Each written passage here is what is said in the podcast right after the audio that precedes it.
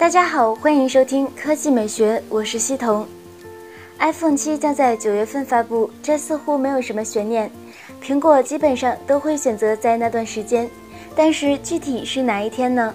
今天有网友给出了较为明确的说法，他指出 iPhone 二零一六将会在九月十二日开始的那一周发布，也就是九月十二日到十六日之间的某一天。有趣的是，有网友随后询问他这一消息是否可靠。大神回答：“哦，完全没准儿，我只是随便瞎糊弄人的。按照美国时间，iPhone 六和六 S 都是发布于九月九日，iPhone 五 S 则是诞生在九月十日，iPhone 五发布于九月十二日。所以你觉得这个爆料靠谱吗？”第二条新闻来看，vivo，七月二十三日上午十点整，vivo X7 Plus 正式开卖。Vivo 官方商城、京东、天猫、苏宁同步发售。vivo X7 Plus 定价为两千七百九十八元，比起降价三百元后的直接竞争对手 OPPO R9 Plus，仍然便宜了二百零一元，对战火药味十足。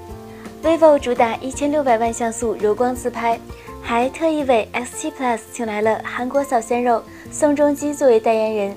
而且此番开卖也是诚意十足，所有渠道均是完全开放现货，随时可以下单，包括金色版和玫瑰金版本，同时赠送现代蓝牙音箱、飞黄自拍杆、vivo 原装移动电池 P50。vivo X7 Plus 配备了索尼 IMX298 一千六百万像素后置摄像头，支持 PDAF 相位对焦，相机模块常驻内存，启动时间最快零点六秒。对焦时间最短零点一秒，同时还有前置一千六百万像素摄像头，加上 Moonlight 柔光灯，肤色美颜算法升级，号称以真实画面和柔光为依托，效果卓著。科技美学微信公众账号的新闻：魅族 MS 六视频体验，红米 Pro 双镜头挑战魅族 Pro。那大家来猜红米 Pro 的价格吧。选择最多的选项是一千二百九十九元，占百分之三十二，百分之十六选择一千四百九十九元及以上，百分之十四选择一千一百九十九元，百分之十二选择一千零九十九元以下，百分之十二选择一千零九十九元，百分之十一选择一千三百九十九元。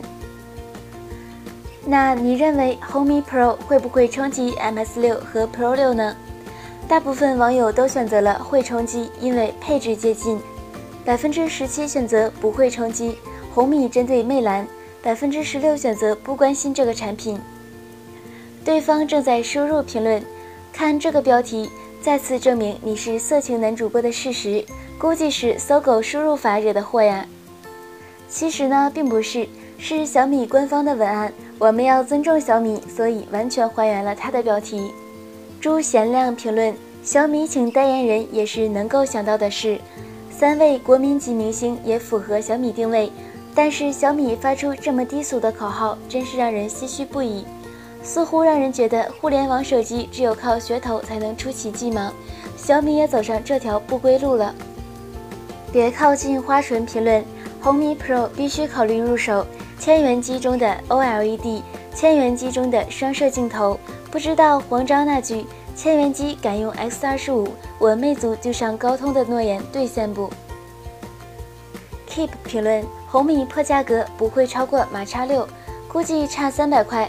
基本上小米定位就是这样，差魅族两三百左右，这算是狙击魅族旗舰吗？